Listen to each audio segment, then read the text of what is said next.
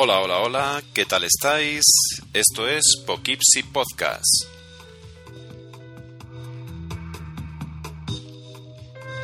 Y quien nos habla, como siempre, el Dr. Helios.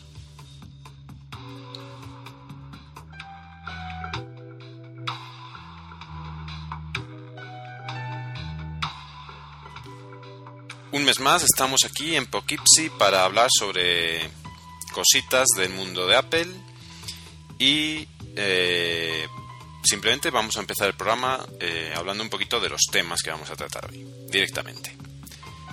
¿Qué, ¿De qué vamos a hablar? Bueno, primero os recordaré los resultados de la encuesta que puse en el blog, que yo creo que ha habido algún problema con el número de encuestados, porque sí que llegaron en un momento a haber como 20 respuestas y ahora solo salen 8, pero bueno, en, en, general se puede decir que el resultado es conocido.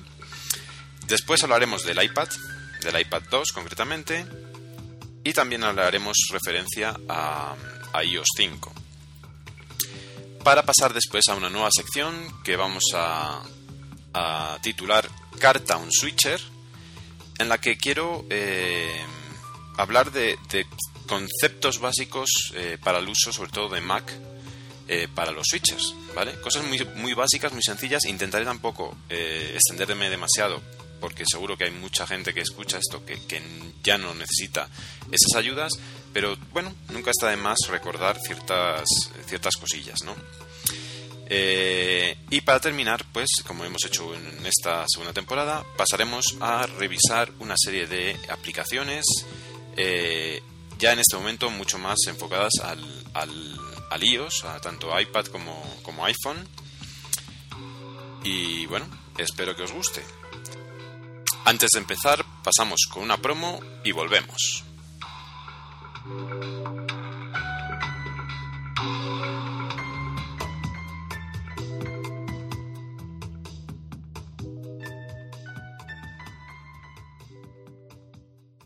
Y charlas podcast. Aquí charlamos de los iPhones, de los Macs y cosas así importantes. Guarda, guarda eso, que ahí hay material para hacer una promo. Yo te digo, mira, a, a, mí me costó mucho, o sea, cuando salió, o sea, pero estaba encabronado en me lo compro, me lo compro. Gema la tenía loca perdida diciendo, tío, cómpratelo ya, déjame tranquila, no sé qué. Espérate un segundo, voy a por agua porque ya estoy seco, vale. o sea, imagínate. Tú oirás ruido de fondo mío porque tengo a Gemma fregando los platos. Ah, sí, eso sí lo oigo. Ah, y el blog. Y charlas.es y charlas.com.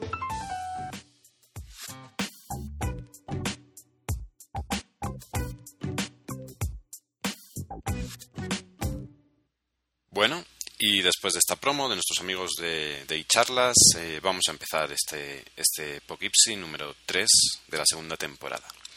Eh, como os decía, lo primero es recordar la encuesta que puse en el blog eh, con el anterior capítulo. Y bueno, resumiendo, ya os digo que hubo algún problema porque yo creo que debía haber como unos 30, unas 30 respuestas, pero que al final se, solo se ven 8. Pero resumiendo, la ganadora en, todo momento siempre fue eh, el conjunto iPad y, y, un iMac, ¿vale?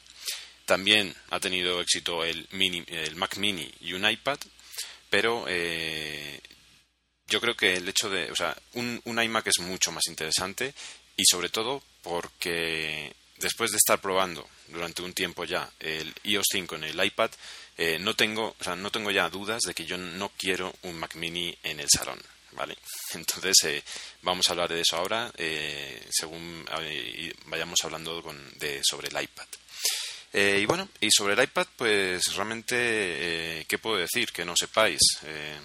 la mejora del 1 al 2, en principio, no era algo tan llamativo como para, no sé, como para tener unas eh, sensaciones distintas a las que pudieras tener, eh, a las que pudieras haber tenido cuando, cuando tocaste por primera vez un, un iPad, pero realmente eh, después de, de, tenerlo en la mano y después, una cosa muy importante, y después de, de, volver a tener en la mano un iPad 1, te das cuenta que el cambio es bastante grande. O sea, el tamaño, por ejemplo, eh, que es algo que parece a simple vista que pues no es mucha la diferencia, pero eh, cuando coges en la mano notas esa diferencia. Yo era de los que pensaba que el hecho de que el iPad 1 eh, tuviera mayor grosor solo en el centro, pero en los bordes no, eso hacía que, en principio no, no, tuvieras por qué eh, notar esa diferencia tan grande, ¿no? Porque los bordes al fin y al cabo es lo que más tocas. Sin embargo, el otro día eh, pude eh, estar con, un iPad 1 y la sensación al cogerlo es de estar cogiendo una cosa el doble de gorda. Es así de sencilla. O sea, es, es mucho más evidente de lo que yo suponía en un principio. De modo que por ese lado, pues la verdad es que muy contento y, es muy agradable tener un libro, un libro todavía más pequeño en el que puedas hacer casi todo lo que, bueno, que puedas hacer un montón de cosas y que de hecho eh, cada vez me parece que puedes hacer más, ¿no? Eh, de modo que a nivel de hardware, pues realmente es, es fantástico. Pero eh, sí que tengo que avisar de una cosa que no, no sé si solo me habrá pasado a mí o, bueno, o fue una cosa muy temporal o muy, muy puntual pero resulta que una de las primeras cosas que, pues bueno, eh, yo creo que siempre me habéis escuchado que, que el trabajar con, con Keynote eh, en el iPad es una de las cosas que más me han llamado la atención desde que salió el concepto, ¿no? Y resulta que cuando me puse a trabajar la primera vez con Keynote, eh, noté que, que, tenía cierto retraso a la hora de trabajar, de, sobre todo con el teclado, eh, hay cierto problema con el teclado del, en el iPad 2 que yo no recuerdo que me pasara con el iPad 1. La cuestión es que eh, mientras se escribe, si escribes muy rápido, se, como que se aturulla y, no es capaz de seguir tu ritmo. De modo que, a pesar de tener ese gran procesador de doble núcleo, parece que realmente hay un problema y no, no consigue la eficacia en algunos programas que pudiera tener el iPad 1. No sé exactamente a qué pueda ser debido. Eh, ¿Qué más cosas llamativas eh, en el iPad 2? Bueno, evidentemente eh, cuando se trata de, jugar, ahí sí que estamos en, bueno, ya son palabras mayores, y el poder jugar en el jueguecito este del Real Racing, Real Racing 2 HD, poder jugar en un televisor grande es una maravilla, o sea, es una cosa espectacular. Y si era espectacular cuando lo probé la primera vez eh, con cable, pues eh, ya no os quiero contar la sensación de jugar a través de AirPlay. Eh, yo tenía mis dudas, pensé que, la, pues el, refresco y la, y la manejabilidad de los coches no iba a ser tan buena como por cable, pero realmente, y a pesar de que estemos hablando de, betas, eh, eh, la utilización es fantástica. Es, es, increíble poder estar en el sofá tumbado jugando con tu volante y el coche en pantalla. De modo que solo por eso eh, es mm, realmente es, es una, una, buena una buena excusa para comprarse el iPad 2. Así de claro. O sea, el poder utilizar el AirPlay Mirroring, no solo en este juego, evidentemente, porque habrá mucha gente que, evidentemente, por un juego no es razón, pero sí que por cosas que vamos a contar a continuación. Tengo aquí apuntado otro temita y es eh, el tema de las revistas. El tema de las revistas eh, me preocupa por varios motivos. Em, primero, porque, porque va a haber un momento en el que haya mucha variedad, eh, o bueno, ya lo hay, hay mucha variedad de, publicaciones en una misma aplicación, ¿vale? Y eso mm, todavía va a ser peor o va a ser más llamativo, yo creo, cuando estemos eh, con el kiosco, con el, con el newsstand, o como se llame en, en inglés, la nueva aplicación, esta nueva carpetita que tiene el iOS, que en español se llama kiosco, ¿vale? yo entiendo que ahí van a poder meter eh, revistas cualquier persona, cualquier entidad, cualquier editorial que quiera. Eh, ¿Cuál es el problema? Pues que mm, deberían tener unos estándares de fabricación de ese, de ese software, de, esa revista, que vaya más allá de ser un PDF, ¿vale? Y a este respecto, eh, creo que ya en la primera temporada, o cuando seguramente cuando me comprara el iPad 1, eh, comentaría que, eh, que Cinio, que era, que era uno de, las aplicaciones que yo conocía para revistas de hace muchísimo tiempo y que incluso estuve suscrito durante un tiempo a, una revista de, de motociclismo, en aquella época en la que ni siquiera había iOS, ¿vale?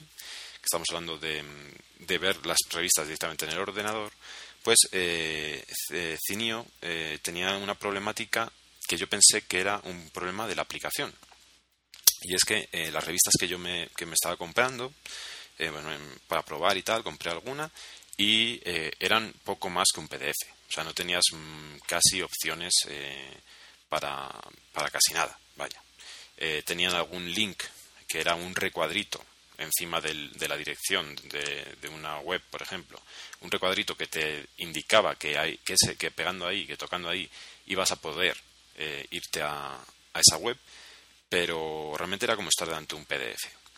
Sin embargo, eh, lo que me he estado dando cuenta con el tiempo es que no es un problema de la aplicación, sino es un problema de, los, de las editoriales. Es decir, depende si las editoriales son capaces de generar un producto adecuado, se verá mejor o peor en la aplicación. Eh, las revistas de motociclismo españolas, pues creo que ninguna está adaptada. Es como ver la revista en papel, es como ver un PDF y no tienes ninguna ventaja de, tenerla, eh, más allá de, poder tener todas las que quieras dentro del iPad, no tienes ninguna ventaja respecto a la de papel.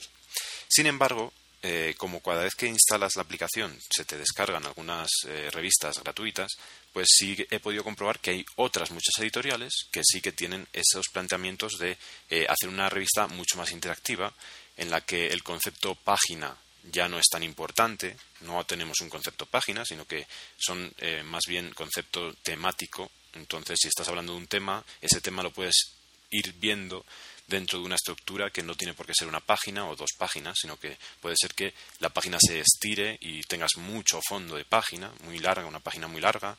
Eh, el hecho de que tengan vídeos dentro, que tengan contenido audiovisual en general, todo eso eh, depende de la editorial. Entonces, si eso está pasando ya en Cinio, mm, quiero saber qué va a pasar con el kiosco de Apple. ¿vale? Ahí van a meter eh, las editoriales van a querer tener sus revistas, sus periódicos, pero eh, cada una de ellas va a tener una estructura distinta o dentro del, kiosco sí que van a tener todas que tener una estructura determinada por Apple. Esperemos que sea lo segundo, realmente, porque es que si no, o sea, aunque mucha gente se pueda quejar del, dictatorialismo de, Apple, pero en este caso es totalmente eh, positivo porque te va a permitir tener siempre un mínimo de calidad. Bueno, y como en este caso es en todos los demás, ¿no? Pero bueno, en este caso me parece muy importante porque se está viendo que hay muchas editoriales que no quieren o que no están esforzándose para tener ese mínimo de calidad. Entonces, si vamos a tener, si vamos a seguir teniendo revistas eh, que sean fotocopias de las de papel, mm, va mal la cosa. Va mal la cosa y no están, eh, no, se va a poder crear un, mercado eh, adecuado y vamos a volver a tener el problema de piraterías y demás, porque es que de, de hecho, a mí no me, mm, o sea, no me saca de nada eh, pagar eh, por una revista que es un PDF cuando los PDFs en, Internet se consiguen gratuitamente. Entonces, hay que darle un valor añadido.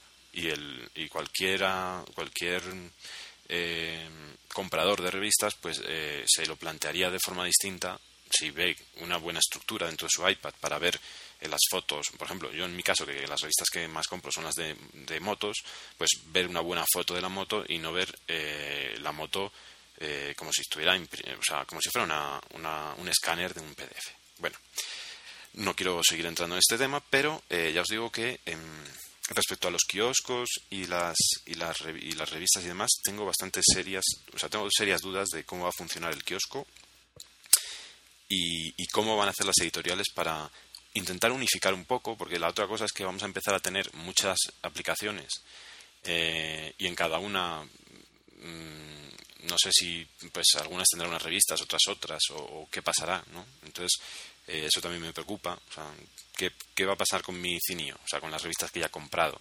Que además me he enterado que, o sea, el otro día había Cineo además tiene varios problemas. Uno de ellos, por ejemplo, es que no todo lo que tienes en el iPad lo puedes tener en el iPhone. Se supone que es la misma aplicación, se supone que tendría que estar eh, en coordinación y debería estar sincronizada y deberías poder descargar las mismas revistas. Pues resulta que muchas de las revistas y precisamente las que no están adaptadas a, a algo multimedia en el iPhone, por ejemplo, no se pueden ver. Las de motociclismo españolas, casi ninguna, yo diría que se puede ver en el iPhone. Y te dice, cuando le dices restaurar compras, pues te dice que nanay, que ahí no hay nada que comprar porque en el iPhone no puedes descargarlas, mientras que en el iPad sí.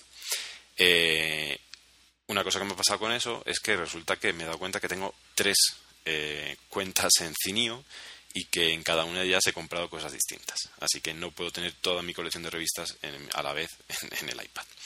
Bueno, Em, y otra cosa, respecto a eso también, pues eh, más dudas es eh, qué van a hacer eh, editoriales o revistas concretas que tienen su propia aplicación. Por ejemplo, yo también estoy suscrito al, New, York, New Yorker. el New Yorker mm, es una aplicación sola para esa revista que te tiene push notification, que te descarga los números cuando están los números nuevos, está bastante bien eh, lo que es la revista está muy bien y además quien la conozca sabe que todo lo que es la maquetación de New Yorker está muy muy cuidada. Entonces pues toda esa magia que tiene en papel pues en el iPad la mantiene bastante bien.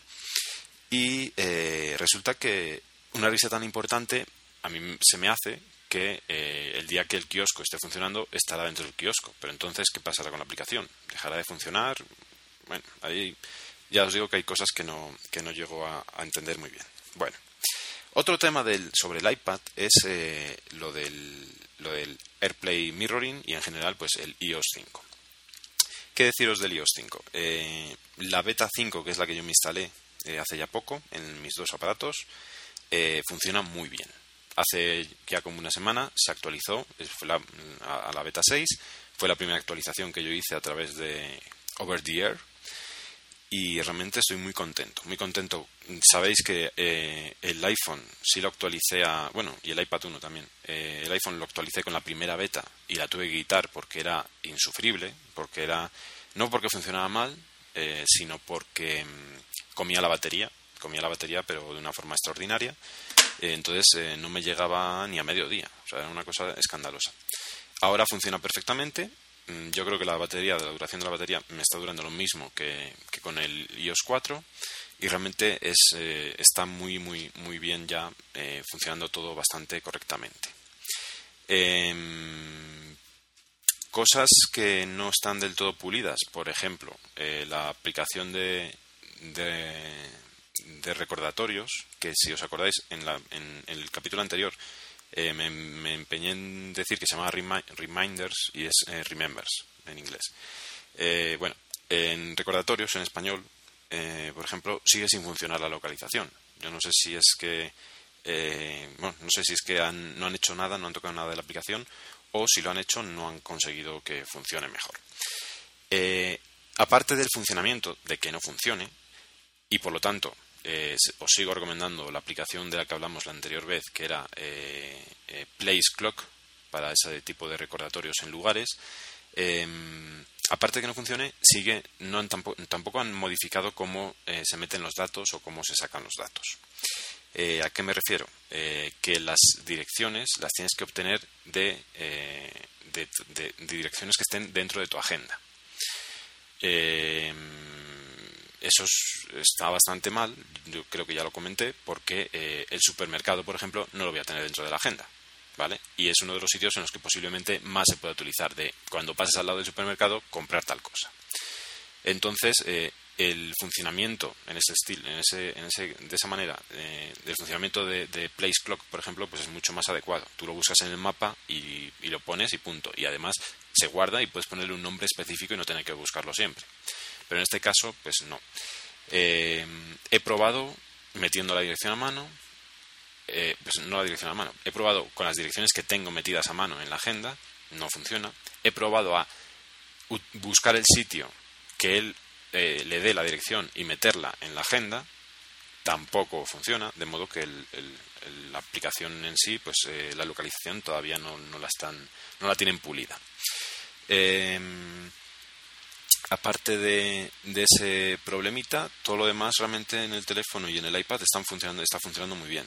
¿no? Las, eh, las push notifications, eh, la, el centro de notificaciones y demás funcionan muy bien.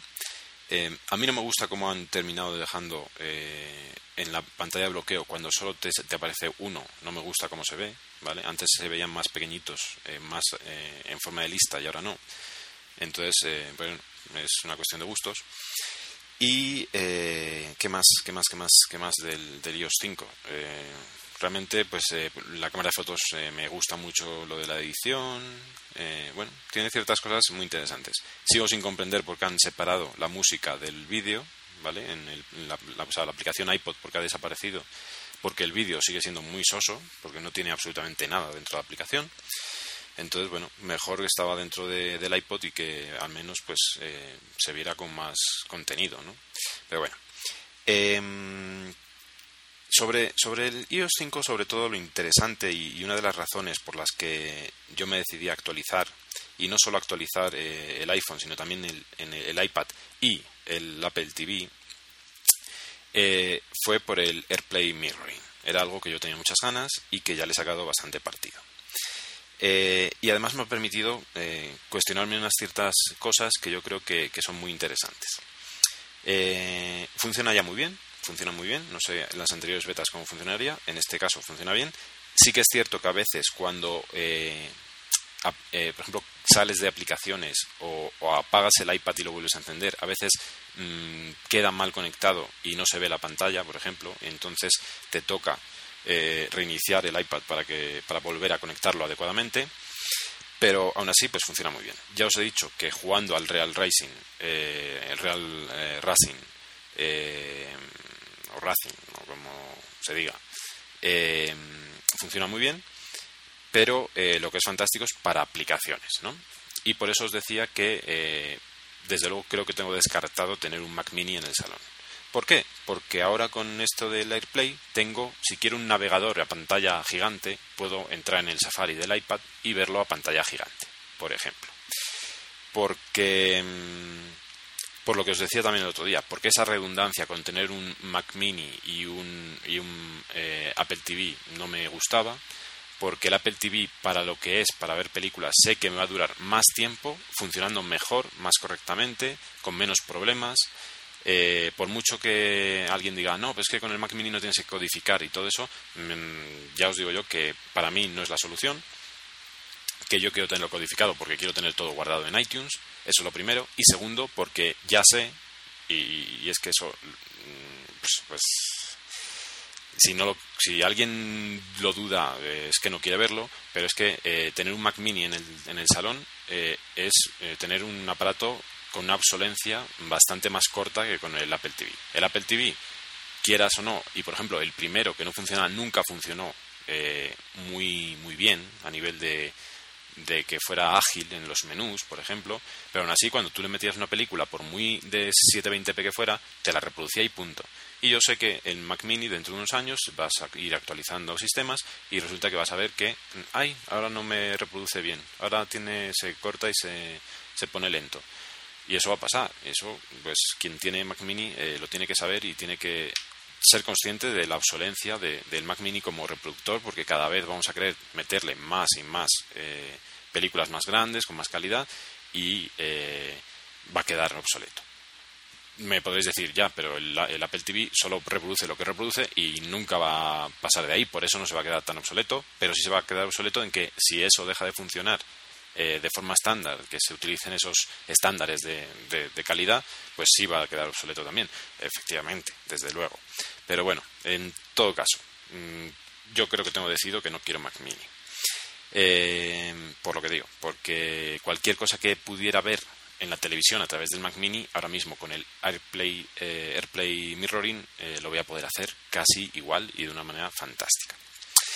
Respecto a esto, eh, la primera cosa que, que, se ve es que hay aplicaciones que le sacan mucho más partido al AirPlay Mirroring que otras. Evidentemente estamos en fase beta, de modo que hay muchas aplicaciones que es que no eh, se han puesto a ello, no se han puesto a, o no han sacado la actualización que le saque mayor partido.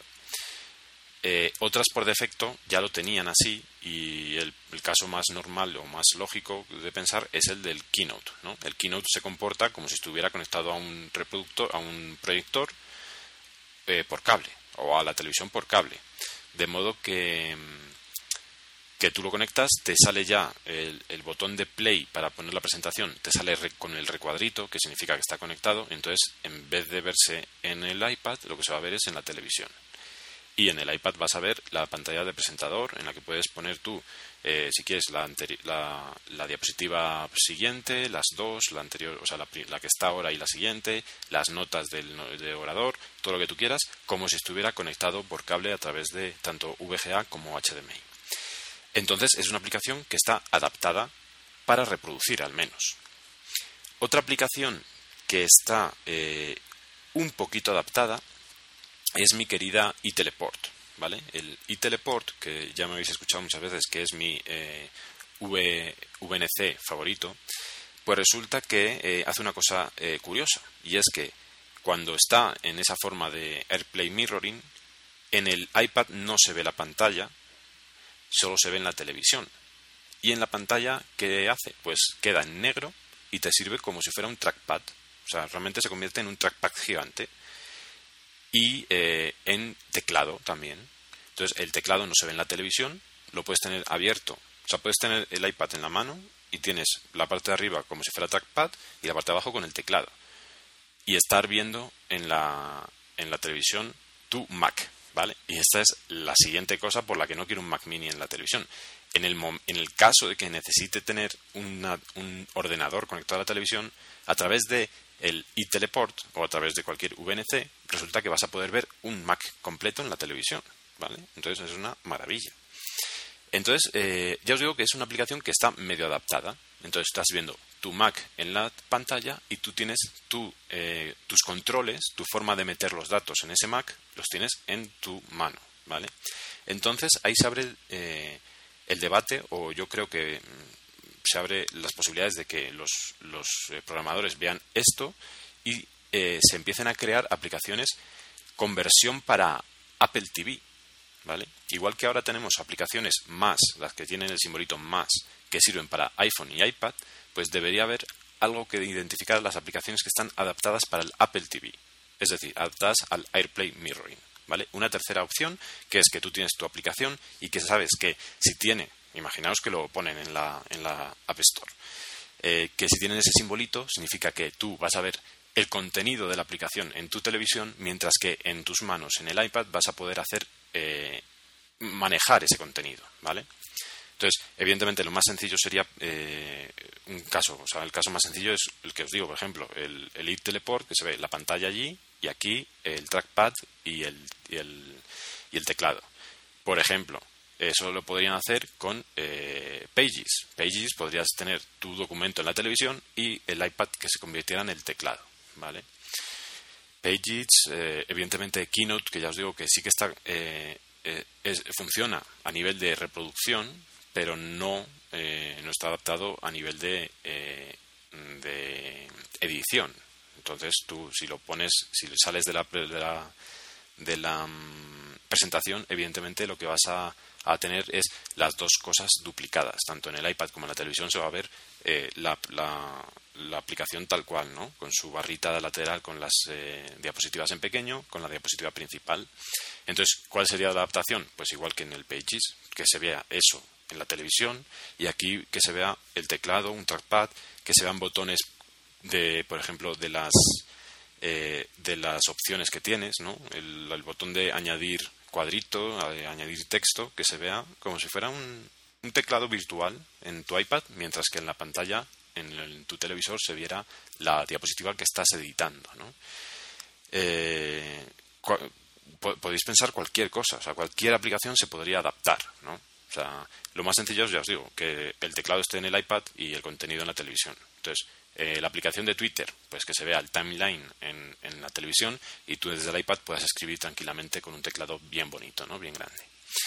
Em, ¿qué más se os puede ocurrir? O sea, no sé, ¿qué, qué aplicaciones podríamos eh, utilizar de ese estilo? Eh, vamos a ver, por ejemplo, aplicaciones que estén por aquí, que tenga así a la vista. Eh, mm, mm, mm. Pues navegador, evidentemente, el navegador también, ¿no? Que, que, se viera, que se abriera en el iPad. O sea, la idea es que si estás utilizando una televisión, que en el iPad no esté duplicado, ¿vale? Entonces, si no sirve para nada, pues que se quede en negro como hace eh, iTeleport. Eh, si necesitas un teclado, que se abra el teclado. O sea, que se convierta el iPad en el intermediario para meter los datos, pero que el contenido esté en la televisión, ¿vale? Ahora mismo no se me ocurre otra cosa, pero bueno, por ejemplo, eh, eh, con, con, iMovie y con GarageBand se podrían hacer maravillas. O sea, se podrían hacer un montón de cosas, ¿no? O sea, que estés viendo en, en la pantalla la, la, línea de tiempo de tu vídeo y, y, o sea, podrías, se podría perfectamente poner la línea de tiempo abajo, el vídeo en grande arriba y en el iPad eh, cosas para manejarlo, ¿no? Cortarlo, añadirle los efectos, lo que sea. O sea, en ese, ese, esa es una de las aplicaciones en las que más se podría inventar, ¿no? Eh, GarageBand igual. O sea, en GarageBand podrías eh, pues, poner en, en, la televisión las, las líneas de tiempo con el sonido y en el iPad pues eh, el, el, el, instrumento, ¿no? Entonces, bueno, eh, ahí se abre toda una posibilidad que yo creo que evidentemente los desarrolladores explotarán. Y ya os digo que eh, a mí me gustaría ver una sección, ahora mismo hay sección dentro de la App Store en que dice eh, aplicaciones compatibles con AirPlay, pero lo que te dice es que los vídeos, o sea, básicamente son las aplicaciones de vídeo o de audio que te permiten llevar el vídeo o el audio a la televisión a través del AirPlay normal, el AirPlay que también puedes utilizar con el iPad 1 y con el iPhone. Eh, aquí estamos hablando de aplicaciones no solo que lleven ese contenido de esa manera, sino algo más, ¿no? que lleven eh, una interfaz nueva adaptada a a, al conjunto televisión iPad. O sea que bueno, ahí os dejo eso porque yo creo que es, un, es una, una cuestión muy interesante.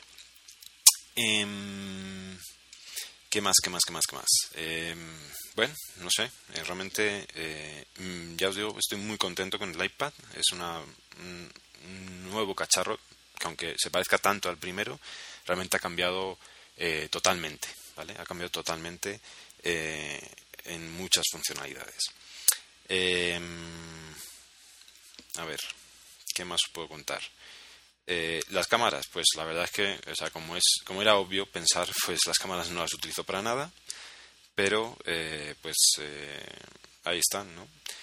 Y poco más. Eh, sobre el AirPlay también deciros que hay aplicaciones que son capaces de, mmm, por ejemplo, de, si estás en AirPlay Mirroring, eh, creo que por ejemplo la aplicación de YouTube es lo que hace. Eh, en AirPlay Mirroring tú estás viendo la misma interfaz de la aplicación en el iPad que en la televisión. Pero cuando le das a play al vídeo, el vídeo se pone a pantalla completa como y bueno a pantalla completa y en el iPad te aparece la pantalla de eh, este vídeo se está reproduciendo en el Apple TV del mismo modo que pasa con el AirPlay normal. Sin embargo hay otras aplicaciones que no son capaces de cambiar de ese cambiar de estilo mirroring a estilo no mirroring. De modo que cuando tú le das a play a un vídeo por ejemplo se sigue viendo la aplicación eh, se sigue viendo la pantalla pequeña dentro del televisor, porque ya sabéis que no se adapta totalmente a la pantalla de un televisor, sino que quedan unas bandas laterales en negro. Entonces, se sigue viendo esa aplicación así y eh, aunque, lo, aunque pusieras un vídeo a pantalla completa, quedaría como si fuera pantalla completa, pero dentro del iPad. No sé si me explico, pero no hay aplicaciones que cuando le das a play el vídeo no se ve en todo el, en todo el televisor, sino que se, se sigue viendo solo en, la, en el área del iPad de dentro del televisor, ¿vale? Entonces, ahí hay algunas aplicaciones que ya solo por eso también tienen que adaptarse un poquito, tienen una pequeña adaptación también a ese nivel. Bueno, pues después de hablar eh, ya media hora ya de esto, eh, vamos a pasar a Carta un Switcher y, eh, y seguimos.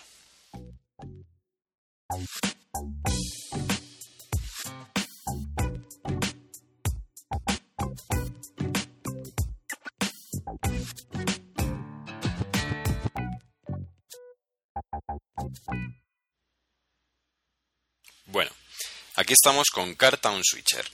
Eh, esta, esta, esta, sección, que no, no es una sección definitiva, sino que hoy voy a hablar unas cuantas cosas que he apuntado y según se me vayan ocurriendo otras cosas que ya os digo que son cosas muy, muy básicas, eh, que, sirve, que pueden servir o que deberían servir para una persona que acaba de llegar a Mac, que se acaba de comprar su primer Mac, ¿vale? Entonces, eh, bueno, se extenderá a lo largo de una serie de capítulos, no es una, una sección definitiva, y yo espero que ayude al menos a esos switchers o a esos esas personas que están pensando en ser switcher, ¿no? de antemano, pues ya os digo que esto nace a raíz de que uno de mis mejores amigos se va a cambiar, ¿va? Se va, va, a ser, eh, switcher. Él empezó con un, con un iPhone y ahora ya está dispuesto a comprarse eh, Mac, eh, AirPort y de todo lo que todo lo que venga después. Así que bueno, te lo dedico Robert y, espero que cuando escuches esto ya estés casi a punto de tener tu, Mac Mini. bueno, aunque no, aunque ya me dijiste que tienes que vas a esperar hasta septiembre. Así que bueno, eh, en todo caso, toma nota y en septiembre te vuelves a escuchar esta sección. A ver, eh, e-, esta sección eh, no solo quiero hablar de, trucos concretos o de cómo se hacen las cosas concretamente, sino de conceptos muy generales. Por ejemplo, o sea, cuando tú te planteas pasarte a Mac, lo primero que tienes que pensar es que las cosas se hacen distintas a cómo se hacen en PC. O en general o, depende, depende de la persona, pero habrá cosas que cambien totalmente y otras que pues igual sí que las estabas haciendo ya así en PC. Eh, ¿A qué me refiero con esto? Pues principalmente me refiero al hecho de que eh, tanto en Mac eh, y cada vez más, por lo que decíamos el otro día de esa integración con, iCloud y, esa integración con iOS,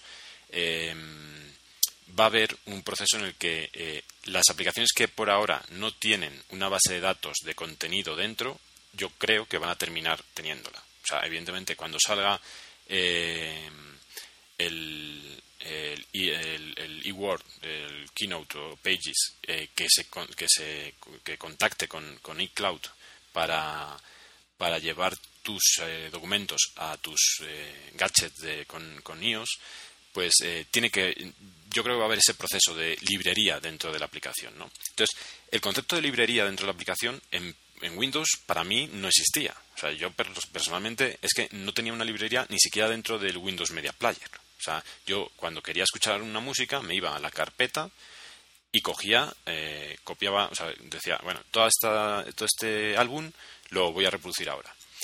Eso, ese concepto totalmente cambia en Mac, ¿vale? Entonces, el, más sencillo es este caso, ¿no? El de, el de iTunes. Eh, cualquiera que se haya comprado su primer iPod teniendo un Windows o su iPhone y que ni siquiera tiene planteado de pasarse a Mac, ya, aunque no tenga planteado pasarse a Mac, tiene que coger esa filosofía de todo lo que tú quieras tener en tu iPod lo vas a tener que tener dentro de tu iTunes, ¿vale? Entonces, eso que pasa con iTunes pasa con el, casi, o sea, la mayoría de las aplicaciones importantes que vienen con el Mac, ¿vale? ¿A cuáles me refiero? Pues sobre todo a todas las de multimedia, ¿vale?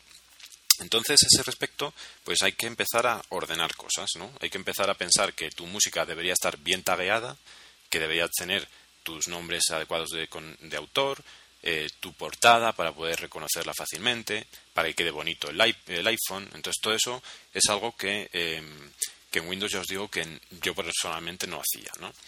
Eh, en iTunes pasa, pasa en iPhoto, ¿vale?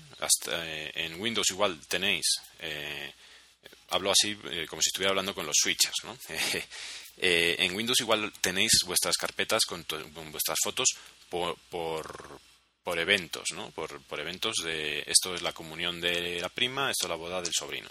Pues igualmente dentro de iPhoto se crean esos eventos, ¿vale? Entonces todas tus fotos deberías tenerlas dentro de, de, de iPhoto. Eh, ¿Por qué? Pues para tenerlas ordenadas, para que te sirvan de pantallas, para poder pasarlas al, al iPhone, em, para poder crear eh, una serie de, de producciones eh, audiovisuales fantásticas que se pueden hacer de, tanto desde iPhoto como desde iMovie, ¿vale?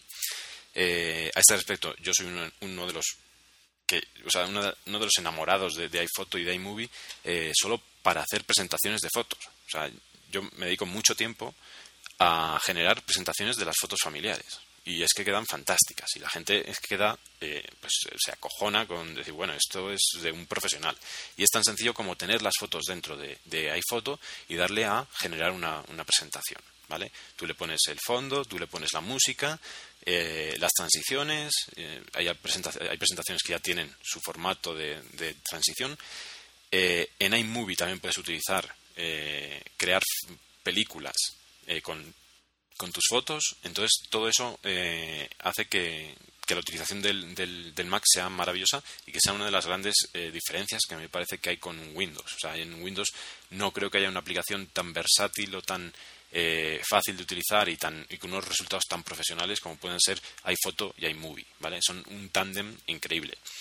Eh, iDVD, eh, pues eh, también, aunque pues grabar en DVDs ya casi nadie lo hace. Y de hecho pues como parece ser que los Macs al final van a terminar con los DVDs pues igual el iDVD, el iDVD no lo están actualizando porque saben que a la larga va a desaparecer. En todo caso, mientras tengamos Macs con, con, lectora de DVD, pues todavía el iDVD ahí está con una función, ¿no? De hecho, em, eh, el Mac Mini, que es el, ordenador que se piensa comprar este amigo, eh, pues ya es el nuevo que no tiene, que no tiene lectora. Eh, pero bueno, en todo caso, todo lo que es la suite completa de, de sí lo diré, ¿cómo se llama?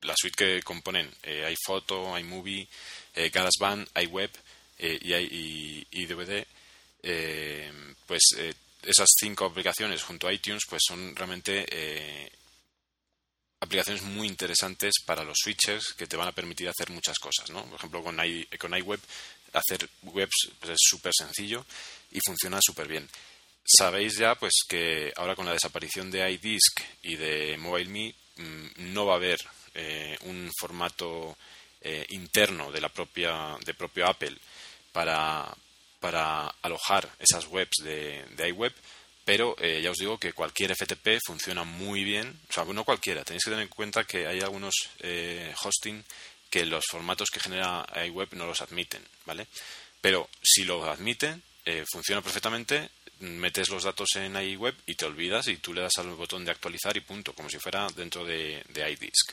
¿Vale? Entonces, por ese, en ese sentido, pues la desaparición de iDisk no, no es muy preocupante eh, si quieres tener una web hecha con iWeb.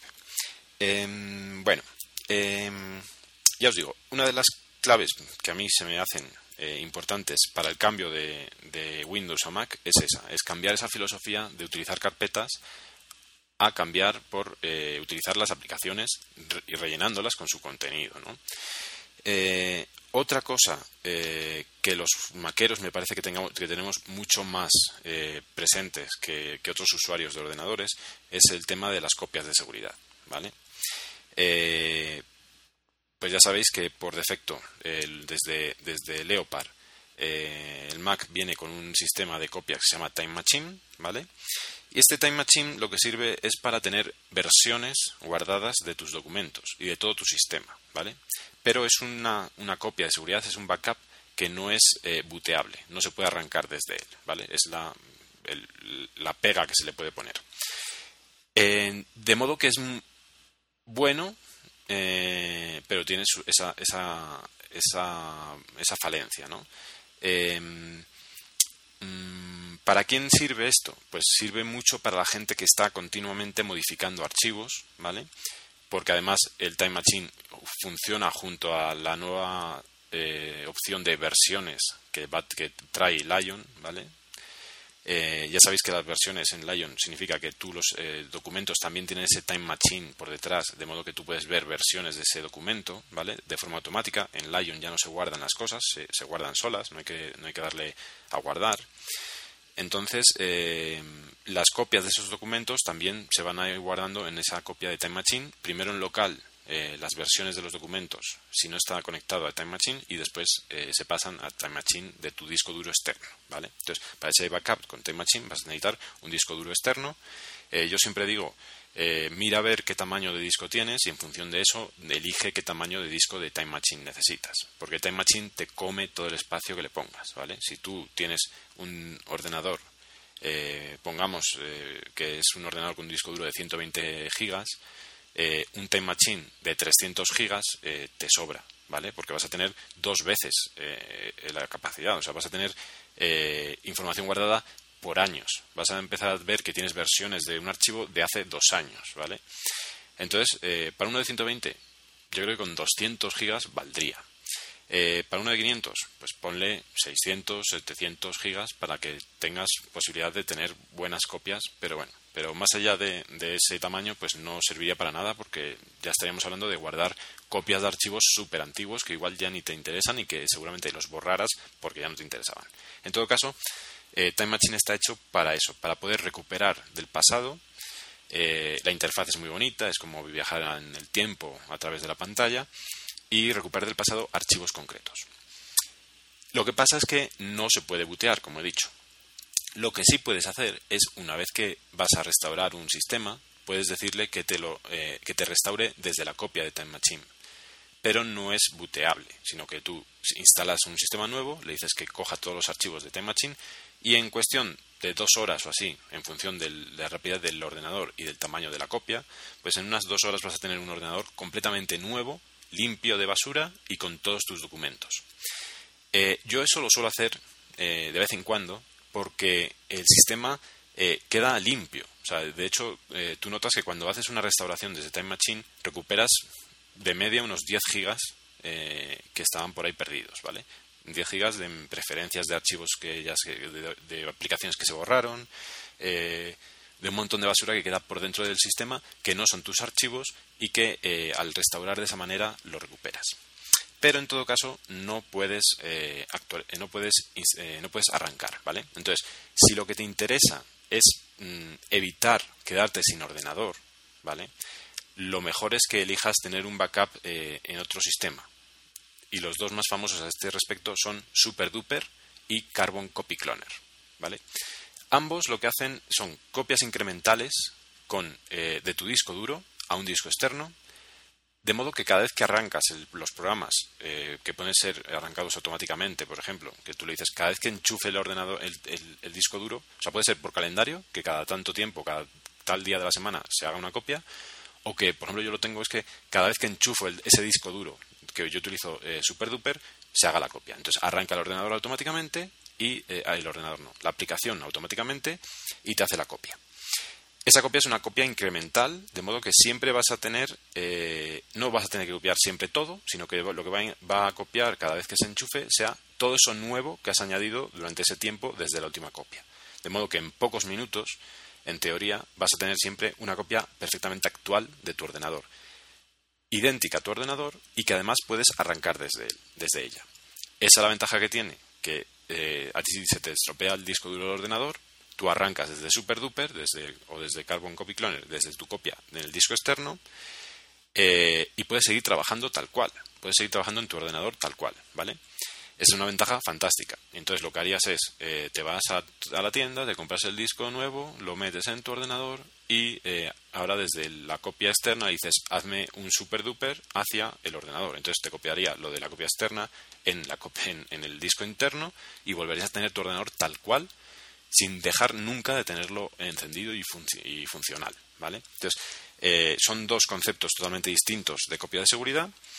Eh, aparte de eso, pues sin meterme mucho en líos de estos, eh, pues evidentemente yo os recomiendo que no solo tengáis una copia de seguridad, sino que tengáis varias en varios discos diferentes, que las cosas más necesarias, urgentes o, imprescindibles las tengáis también en sistemas online, como puede ser eh, Dropbox o, o SuarSync, y, que desde luego pues intentéis nunca eh, depender del disco interno del ordenador para guardar cosas de, valor incalculable, eh, como puede ser todas las cosas del trabajo o las fotografías sobre todo, por ejemplo, o los vídeos familiares, que eso es algo que si lo pierdes, lo pierdes para siempre.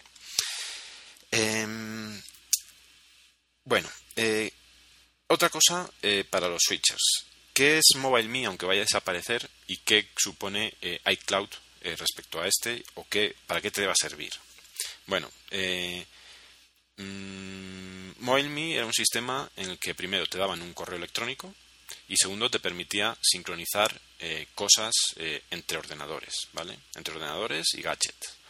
eh, te permitía sincronizar eh, esa cuenta de correo, te permitía sincronizar tus calendarios, te permitía sincronizar tus, eh, tu agenda, te permite sincronizar tus favoritos de Safari, ¿vale? Y esa es una de las razones por las que mucha gente hemos terminado utilizando Safari.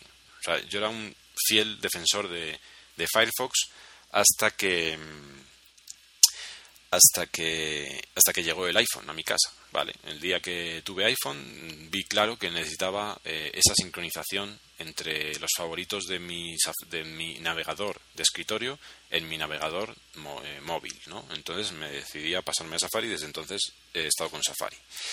Em, y aparte eh, te guarda una serie de preferencias que con iCloud se van a perder. Y es una lástima, porque antes eh, con, con MobileMe y con .Mac, que se llamaba anteriormente, pues te guardaba cosas tan interesantes como los elementos del dock. Te, te guardaban em, los elementos de la barra de menú del Finder, por ejemplo, ¿vale? Eh, un montón de cosas que hacía que cuando tú comprabas un nuevo ordenador, sin, o sea, independientemente de backups y demás, desde cero el ordenador le metías tu cuenta MobileMe y empezabas a tener un montón de cosas ya ordenadas, ¿no? Tus favoritos de Safari, tus cuentas de correo, eh, tu agenda, todo eso directamente en ordenador nuevo, ¿no? Eh, y lo mismo pasaba con, con, iPhone, iPad y iPod y demás, ¿no? Em, esto en iCloud eh, se ha perdido gran parte de ello, de modo que en, iCloud vamos a ver ahora mismo, vamos a ir a las preferencias del iPad y os voy a decir exactamente lo que me está eh, sincronizando. Me sincroniza mi cuenta de correo, me sincroniza mis contactos, mi calendario, los recordatorios de la nueva aplicación Recordatorios, que en el Mac lo vais a ver desde la aplicación iCal, ¿vale? Desde el calendario. Te va a sincronizar también los favoritos, las notas, ¿vale? Las notas. Eh, y después está estas nuevas cosas que tiene eh, iCloud, que son el PhotoStream, ¿vale? Las fotos en streaming, que realmente a mí me está empezando a, a molestar eh, la implementación porque no te permite elegir qué fotos guardas y qué fotos no en el photostream y hay muchas fotos que no mm, quieres guardarlas en el photostream vale eh, debería poderse elegir o sea yo lo que no puede ser es que me esté guardando eh, una foto que acabo de bajarme de una web que es una foto comercial o de por ejemplo de una moto y que me la guarde en mi librería en el photostream durante un mes y que tenga que ver esa foto durante un mes en mi Apple TV o en mi iMovie, mi iPhoto. Eh, y después también están los documentos y datos de las aplicaciones, que eh, eso es lo que te permite sincronizar, por ejemplo, el Keynote, eh, Pages y Numbers, que en este momento también con las betas para iOS, pues también se está pudiendo realizar y además funciona sumamente bien, ¿vale? Em, dos cosas, antes de que se me olvide, y esto lo tenía que haber comentado antes, em, dos cosas respecto al iOS 5. Las, las betas de, de eWork eh, para iOS eh, funcionan de una manera rarísima. Eh, tú te descargas una aplicación, o sea, las, aplicaciones en forma de app, ¿vale? Todos sabéis que las aplicaciones de iOS tienen formato IPA. Pues estas app lo que tienes que hacer es, lo digo para quien, a quien le interese, eh, te las descargas y las tienes que arrastrar cada app sobre iTunes, sobre la barra, como si estuvieras eh, guardando una canción, ¿vale? Entonces en ese momento te dice que se va a instalar y se instala dentro del iTunes y a partir de ahí puedes eh, sincronizar a tus aparatos iOS con la beta que corresponda, en este caso la, la 6 de iOS 5. Y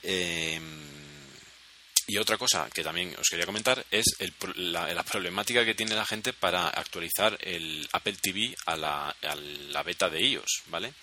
El Apple TV, el nuevo, evidentemente estamos hablando, el Apple TV 2, si tú lo conectas a iTunes, eh, mm, o sea, a ver, el, Apple TV no aparece como el Apple TV 1, que para sincronizar y demás aparecía dentro de iTunes como un nuevo, como un aparato como iPhone, iPod o iPad, ¿vale? No aparece nunca siempre está ahí sincronizado para hacer streaming, pero no aparece en ninguna parte. La única manera de que aparezca dentro de iTunes es conectándolo por cable. Cuando tú lo conectas por cable con un micro USB a USB, eh, tú lo que eh, haces es ponerlo en modo de restauración. Entonces, cuando te aparece dentro de iTunes, tampoco te aparece de una forma normal, sino que simplemente te aparece para restaurarlo, para actualizarlo, restaurarlo. Eh, de modo que tampoco hay ningún sitio dentro de iTunes donde se vea el email Eh, bueno, email, no sé si este aparato tendría email. De hecho, el iPad no sé si tiene email, el que no tiene 3G. Eh, bueno, los datos, eh, los números de datos que autentifican la, existencia de ese aparato, ¿no? y es entre ellos está el, el UDID, ¿vale? El UDID es el número que registra, que te permite registrar los aparatos con iOS como desarrollador para poder instalar las betas. Bueno, pues no hay una forma visual o fácil para encontrar el UDID del Apple TV. Entonces, para poder hacerlo, lo que tienes que hacer es entrar, o sea, tener instalado eh, en Mac, vamos a decir, en Mac hay un... No, la única forma de hacerlo, que yo sepa, es tener instalado el, el Xcode, que es el, todo el sistema de, desarrollo de aplicaciones eh, para los programadores. ¿no? Entonces, dentro del Xcode sí que hay un sitio eh, que ahora mismo no sabría deciros eh, dónde, cuál es, pero es como eh, Producer, creo que se llama, el eProducer o algo así, eh, que te permite ver lo que está conectado al Mac en ese momento. ¿vale? Entonces, en, desde esa aplicación dentro de Xcode, eh, sí que permite verse el UDID y de esa manera poder comprar una en, eBay, que es muy sencillo, comprar eh, un, un, sitio, un slot eh, para tu UID para poder meter la aplicación, la, beta de, del iOS 5. deciros que la beta del iOS 5 en el Apple TV se puede instalar sin nada de eso, pero no se te activan las cosas nuevas, ¿vale? Puedes tener la beta instalada, pero se vería como la beta anterior, como la versión anterior del sistema. Solo si tienes el UID, UDID eh, inscrito como desarrollador, se te va a, te va a permitir, por ejemplo, hacer lo del AirPlay Mirroring. Em, bueno, después de esas dos cositas, volvamos a eh, cosas sobre switchers. Em, cuando eh, cuando tú cuando abres el, Mac por primera vez, pues una de las cosas que más llama la atención es el dock, ¿vale? O sea, la estructura de, los Mac, a diferencia de Windows, es que tienes un dock abajo con las aplicaciones eh, abiertas o dentro de las cerradas, las que quieras colocar en él. Eh, ahí va a estar siempre también la papelera. hay una rayita que diferencia la parte izquierda del dock de la parte derecha. La parte izquierda es donde están las aplicaciones incluida la, el Finder, que es el navegador de archivos, que siempre va a estar en el dock, que no hay forma de quitarlo. El resto sí las puedes quitar, ¿vale? Y si están cerradas no se vería nada en el dock, estaría vacío. Eh, y en la parte derecha puedes poner carpetas. Resulta que desde, desde Leopard em, las carpetas puedes ponerlas con varias vistas. Antes era una, una, carpeta, si la abrías, se veía una lista de archivos, de nombres de archivos, muy chiquitita, pero muy útil además. y, de esa manera podías entrar, por ejemplo, poner ahí la carpeta de aplicaciones y entrar en todas tus aplicaciones y abrirlas directamente sin tener que entrar en la carpeta propiamente dicha. Em, evidentemente, no hace falta que os diga que para poner ahí cualquier carpeta es arrastrando. O sea, ahí en Mac es todo arrastrar y soltar. Bueno, em, ya os digo que desde Leopard esas carpetas eh, tomaron una, una, interfaz mucho más agradable, de modo que podrías ver los iconos grandes de dentro de la carpeta. Entonces, en el caso del, de, la de la carpeta de aplicaciones, te permitía ver un mosaico con todas las aplicaciones que se vieran así en un cuadrito bastante bonito y demás. Bueno, con el sistema este, con, con la tendencia esta de iosificar Mac, lo que han hecho es crear lo que se llama el Launchpad, ¿vale? El Launchpad es eh, ni más ni menos que ver las aplicaciones como se verían en un iPad, ¿vale? O en un iPhone. O sea, en grande, en toda la pantalla, que eh, queda bonito eh, en el iPad, pero que a casi nadie le está gustando en el, en el Mac. Bueno, es el poder ver las aplicaciones así ordenadas dentro de la carpeta de aplicaciones, como os digo, colocada en el dock, se podía, ¿vale? La ventaja del Launchpad es que puedes ordenar esos iconos y ponerlos eh, de un orden adecuado para que se vean eh, los importantes a primera vista y, por ejemplo, en otras páginas eh, otros. ¿no? Eso, si lo haces desde la carpeta, a no ser que crees una carpeta dentro con atajos de teclado, atajos, atajos del teclado no, con alias, que son accesos directos, eh, no habría forma de tenerlas ordenaditas eh, de una forma sencilla las más importantes, porque se ponen en orden, por orden de nombre o como estén ordenadas, ¿no? Entonces, en ese sentido, me parece que el Launchpad sí que tiene su sentido, porque te permite tener más a la vista las más importantes, ¿vale? Y yo sí lo estoy utilizando. Yo reconozco que sí lo estoy utilizando. Eh, una de las cosas que hice fue reducir el número de aplicaciones en el dock y eh, cuando necesito esas otras que no son tan tan tan primordiales las tengo en el launchpad fácilmente eh, asequibles en cualquier momento eh, ¿Qué hablar más del dock? Bueno, el dock tiene, puedes cambiar tamaños y demás, que se amplíe, que no se amplíe, que voten las aplicaciones cuando se abran, determinadas cosas, pero lo que sí que es interesante es que cuando tú abres una aplicación, em, simplemente con que la muevas de sitio, ¿vale? Y la coloques en otro sitio dentro del dock, se te va a quedar ya pegada en el dock, ya va a quedar ahí. Si quieres deshacerla, quieres echarla del dock, pues la arrastras fuera, ¿vale? Con eso se quitaría. Eh, la otra forma es con el botón derecho, pues también puedes eh, hacer algunos. Eh, hay un, un, menú contextual en el que te permite hacer varias cosas.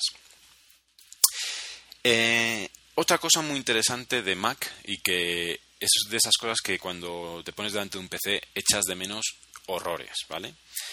Y que evidentemente mm, habría que juntarlo en la misma eh, categoría que los gestos multitouch que, que, han venido de la mano de, del trackpad eh, multitouch que salieron mm, yo creo que en los ante, bueno en los sí en, en, los unibody desde que salieron los Mac Mini, los, los, los MacBook unibody pues eh, los trackpad los el trackpad de esos ordenadores ya era multitouch eh, ¿A qué me refiero? A las esquinas activas, ¿vale? Las esquinas activas y los gestos multitouch son dos formas muy sencillas de, eh, hacer cosas eh, que de otra manera no se podría, ¿vale? Em, las esquinas activas lo que te permiten es entrar en una, en una serie de, opciones em, que vamos a ver ahora mismo. Os voy a decir, pues yo, yo lo que tengo es todo lo que tiene que ver con el expose o como se llama ahora Mission Control eh, pero vamos a, voy a ver, en, ahora mismo os digo cuántas opciones te da las esquinas activas en el Mac, en, Lion ya, ¿no? Eh, a ver, perdón. Mm, mm, preferencias del sistema. Eh, deciros que la verdad es que mm, yo no estoy muy contento con el desempeño de, del Lion en mi Mac, pero bueno, ahí hay de todo, ¿no? Hay gente que sí que dice que está muy bien, otra gente que no. Bueno. Mm, vamos a ver.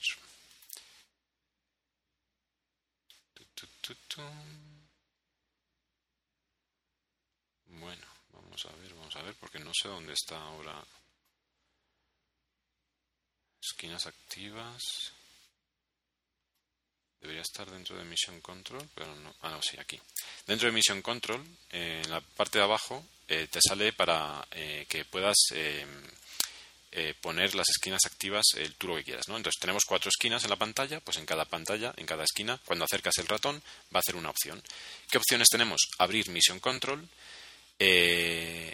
pone eh, ventanas de aplicación actual, o sea que se vean todas las ventanas de la aplicación actual, ¿vale? Si tienes, por ejemplo, varias ventanas del navegador de Safari, pues que se vean todas a la vez, eh, que se que se abra todas las, todas las ventanas y que se vea el, escritorio vacío, ¿vale? Esa es muy interesante. Que, que se lance el Launchpad, eh, que se abra el dashboard, que es otra de las cosas que hablaremos, sí, que vamos a hablar ahora mismo también eh, iniciar pantallas, desactivar pantallas y poner la pantalla en reposo. ¿vale? Esas son todas las opciones que te permiten las esquinas activas. Yo, por ejemplo, eh, tengo Launchpad en una, ya que, pues como os decía, el trackpad multitouch eh, salió eh, con los unibody. El mío no tiene, solo tiene, solo te reconoce dos dedos. Entonces, por ejemplo, en mi caso, los dos dedos te permiten utilizar como si fuera un botón derecho. ¿no? Eh, con los nuevos Unibody, con el trackpad, el Magic Trackpad y demás, pues tienes muchísimas opciones y hay muchas cosas como, por ejemplo, lanzar el Launchpad que los puedes hacer con gestos. Pero bueno, en mi caso, pues utilizo esta de, esta, de lo de la esquina activa. Tengo Launchpad, Mission Control, Dashboard y el escritorio, ¿vale? Que os digo que el escritorio es muy interesante porque de una forma rápida puedes eh, irte a, por ejemplo, abrir un disco duro que tengas en el escritorio, eh, ver lo que hay en el escritorio, ¿no? O sea, es muy bonito, muy interesante esa opción y la de Mission Control y anteriormente Expose, que es como se llamaba. Eh, para que no se me olvide, vamos a hablar directamente ahora mismo de Dashboard y de Mission Control. ¿Qué es Dashboard? Dashboard es una pantalla de widgets, ¿vale? De widgets, de pequeñas aplicaciones que te permiten hacer varias cosas eh, de una forma sencilla y tenerlas todas juntas en, esa, en la pantalla. Widgets de todo tipo puedes encontrar, desde tener una calculadora, tener información de tu, de tu iCal, tener relojes mundiales, tener información del sistema, ¿vale? Y eh, todo eso en, la, en, la, en, la, en, la, en la web de Apple hay, una, hay un sitio donde, se pueden obtener muchísimos widgets. Yo, por ejemplo, eh, os comento los que tengo. Yo siempre tengo un conversor de, monedas, un traductor, ¿vale? Un traductor de, Google. Eh, tengo un, el, el, widget de RAE útil, ¿vale? Para, de la RAE, de la, de la, de la Academia de, de la Lengua Española. Eh, tengo el widget que viene de Mac eh, de, de, mm, lo diré, de acciones, de acciones de, de, acciones de dinero, de empresas, ¿no? De acciones de mercado bursátil. Tengo una calculadora. Tengo el TV eh, Forecast que me permite ver cuándo hay nueva nuevo mm, un nuevo episodio de, de las series que tengo puestas ahí. Tengo un pequeño widget desde hace poco tiempo que me sirve para apagar con retardo el ordenador, ¿vale? Entonces tú le das ese, es simplemente un botón de encendido, un botón, el típico botón de encendido y apagado. Entonces le das y según lo tengas tú, eh, le tengas tu ordenado, pues te va a apagar dentro de una hora, dos horas el, ordenador. Y después tengo otro que me que es el stand, instant, stat eh, menu, eh, menú stat menu, que eh, lo que te permite es, eh, bueno, en este caso se llama eStat, ¿vale? El eStat Pro, eh, el, el, Stat Menu o eStat Menu es el que se localiza en la barra superior, en la barra de menú. En este caso, como es un widget, se llama eStat Pro y eh, te da información de pues temperaturas del ordenador, de memoria, de capacidades de los discos, de conexiones y demás, ¿vale? Entonces, eh, eso es lo que yo utilizo normalmente y ya os digo que hay muchísimas cosas que se pueden añadir a, al, al, dashboard. Otra de las grandes cosas que tiene Mac es, eh, es Mission Control, que es como se llama ahora, o el Exposé que se llamaba anteriormente. Esta es una opción que te permite ver todas las eh, ventanas que tienes abiertas a la vez, ¿vale? Es evidentemente mucho más práctico que la cosa esa que se inventaron en Windows 7 de que se fueran viendo una tras otra las, pantallas en 3D, ¿no? Esto es mucho más práctico, se ve eh, cada, cada ventana eh, o ahora mismo por grupos de ventanas se ve, ¿vale? Y antes había en, en, el el Leopard y en Slow Leopard había lo que eran los espacios distintos, spaces.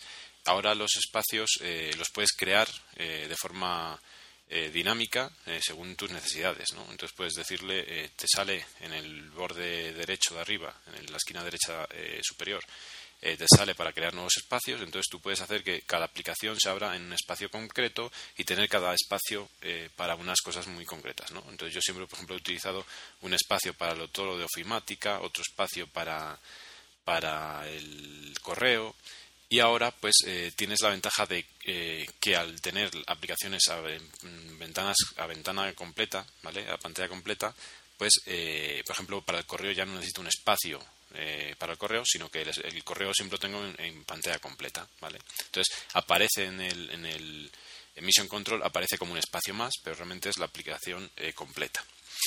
Em, e, es súper útil para poder cambiar de aplicaciones, de, ventanas y eso junto a lo de eh, que se vea el fondo, que se vea el, el, escritorio, son dos opciones que yo siempre he tenido ahí al lado con las esquinas activas y que, bueno, funciona muy bien y que trabaja, o sea, te permite mucho, eh, mucha agilidad a la hora de trabajar y de intercambiar entre aplicaciones.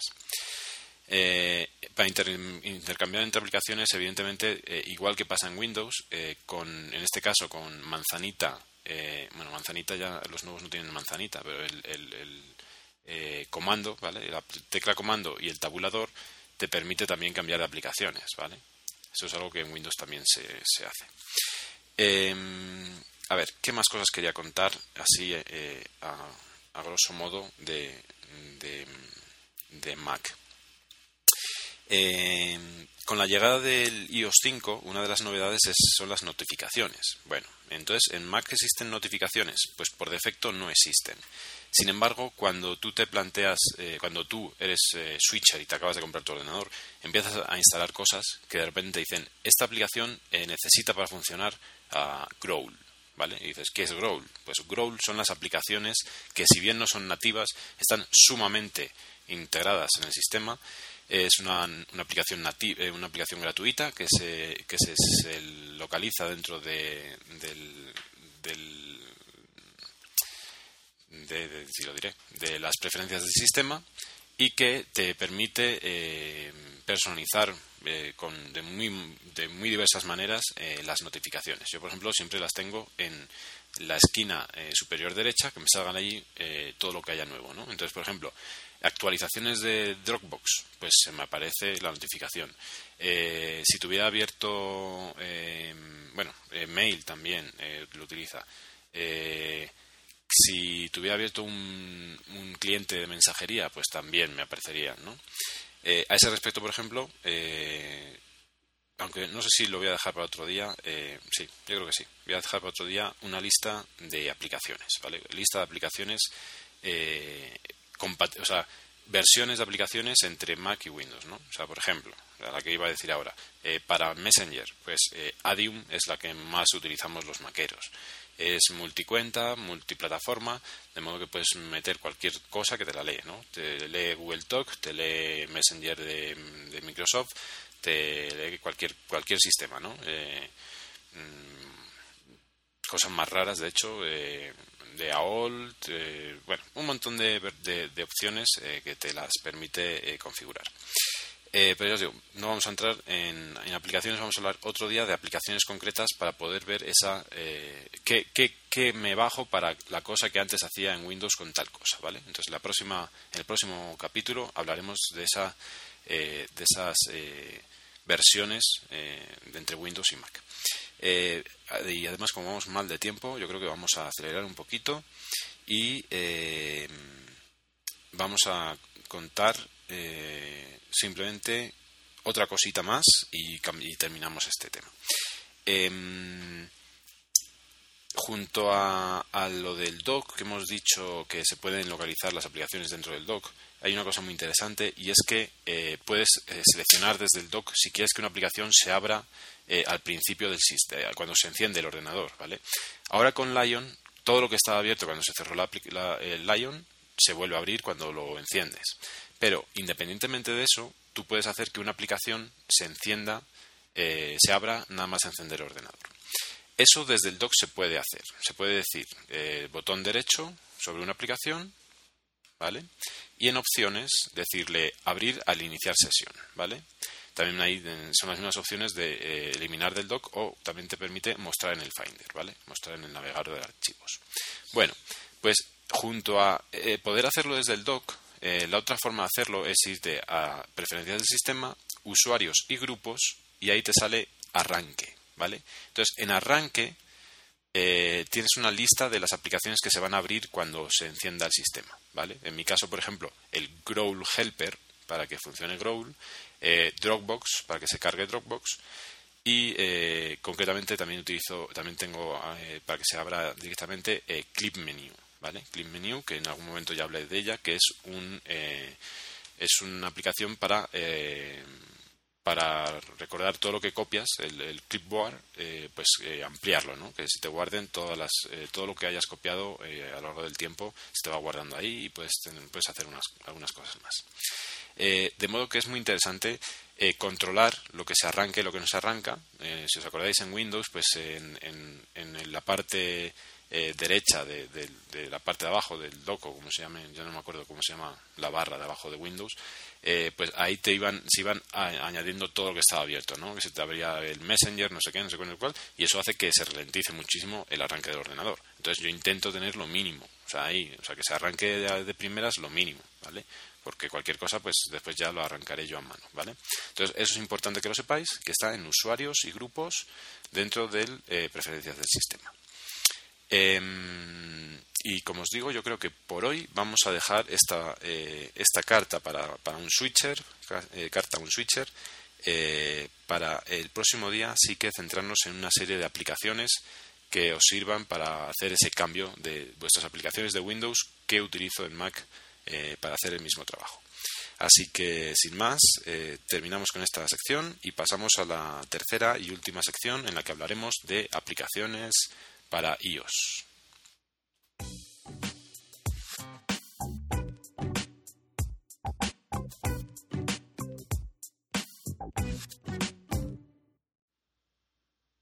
Bueno, eh, ¿de qué aplicaciones vamos a ver Vamos a hablar hoy. Bueno, primero, antes de empezar con el tema principal, eh, quiero recordaros que el último día os hablé de, de Paste, eh, Pastebot, de, de, la misma compañía de Tweetbot, eh, y os dije que, mm, que, no estaba, que de hecho yo no estaba seguro si había otras opciones para hacer lo mismo, que es precisamente lo mismo que estamos hablando ahora de Clip Menu. Es un eh, ampliador del clipboard, ¿vale? Para que todo lo que copies se guarde. Pues eh, estuve buscando, a raíz del, podcast, estuve buscando a ver si encontraba algunas otras alternativas, ¿vale? Y realmente mm, hay muy poco que te permita guardar el clipboard del iPhone.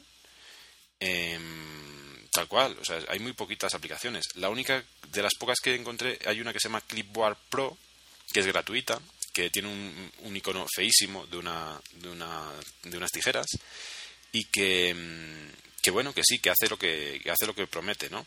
Eh, pero eh, resulta que hay una cosa que eh, eh, hace que sea totalmente superior a cualquier otra opción, ¿vale? Que es que eh, funciona en, backup, en backup, en, background, ¿vale?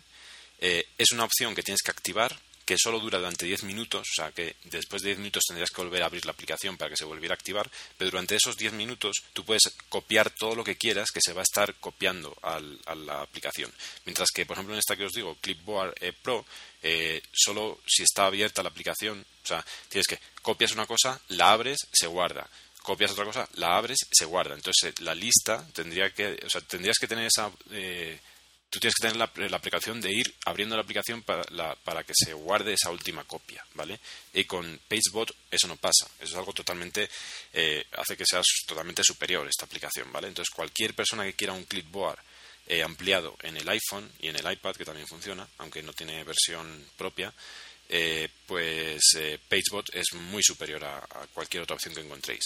Eh, lo que sí se encuentra mucho son cosas de, copiar hacia o del Mac o hacia el iPhone o hacia el Mac, ¿no? Del Mac o del iPhone, ¿no? Eso sí que hay que se te instala un agente en un servidor en, en la barra de menú y en el iPhone la aplicación. Entonces sí puedes copiar desde el, desde el Mac al, al iPhone o al revés. No sé si en las dos direcciones todas las aplicaciones o cómo será, pero bueno, de ese tipo sí que hay algunas aplicaciones. Eh, algo que Pagebot también hace, ¿vale? Puedes instalar eh, el servidor que se te, instala en el, panel de preferencias y puedes, eh, puedes sincronizar tus copias, tus clipboards, puedes sincronizarlas entre el iPhone y el Mac, de modo que esa opción también la tiene. Bueno, eh, aparte de eso, vamos a hablar hoy de, igual que el otro, día hicimos con esta, con esta compañía de, de Pacebot y de, Tweetbot que todos conocéis, pues eh, hoy quiero hablar de otra compañía que hace eh, también eso que os dije el otro día de Delicious Apps, ¿vale? Aplicaciones deliciosas. Y en este caso la, compañía se, se llama Unidentity, ¿vale? Un, Unidentity, ¿vale? solo tiene tres aplicaciones una de ellas, además, eh, con la llegada de iOS 5 se va a quedar obsoleta, pero eh, realmente la pinta que tienen las aplicaciones es fantástica y eh, su utilización es también muy, muy recomendable y muy buena. ¿Qué aplicaciones tiene? Bueno, pues tiene tres aplicaciones, como os digo. Una de ellas se llama Money, Money Book, ¿vale? Que es para llevar las finanzas en tu teléfono. Otra se llama mm, Budget, Budget, Budget, Budget, bueno, algo así, Budget Book, que también es para finanzas, pero en este caso para el iPad. Y la última se llama List Book, ¿vale? Eh, mm, como veis, hay dos para finanzas, eh, una para iPad, una para iPhone.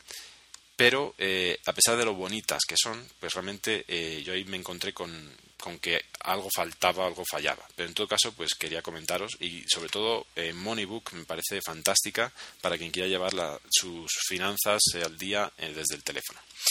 Em, mm, la cuestión de, de, llevar las finanzas en el teléfono es algo que a mí, pues desde, desde que la primera vez que tuve un, smart, eh, un smartphone eh, me interesó, ¿no? Me, interesó eso de tener eh, las finanzas y guardando todo lo que gastaba para saber más o menos lo que gastaba al día y demás. el problema es que mm, las aplicaciones, pues evidentemente, en el primer smartphone estamos hablando de un Symbian, un Nokia, las opciones eran pocas, feas y complicadas, ¿no? Entonces, pues eh, al, final lo que pasa es que eh, terminas por no eh, sacando el teléfono, no sacar el teléfono para hacer lo que tienes que hacer, que es meter los datos. cuando empezado, pues en el iPhone empezaron las aplicaciones, pues también se empezaron, empezaron a verse muchas aplicaciones de este estilo, pero que tenían el mismo defecto, que eran demasiado complejas. Eh, para mi gusto. Habrá gente eh, que, que, sí le sirvan, ¿no? O sea, están Contact, eh, Contact por ejemplo, es una muy famosa.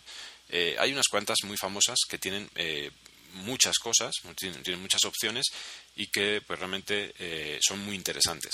Pero ya os digo que son como complejas. Entonces a mí eso eh, hacía que al, final no metiera los datos al día, llegaba por la noche ya no me acordaba todo lo que había gastado, o, de un día para otro pues peor. Entonces eh, al final lo dejaba y nunca, nunca lo hice, nunca utilicé. no sé por qué, en este momento no me acuerdo por qué, mm, mm, decidí intentarlo una vez más con el iPhone y eh, pues mm, buscando, buscando, buscando, me encontré con, esta aplicación de Moneybook y me gustó mucho la interfaz. Em, yo diría que hay, eh, hay dos tipos de aplicaciones, hay tres tipos de aplicaciones eh, para llevar finanzas, ¿vale? están las que son sencillas, como esta, ¿vale?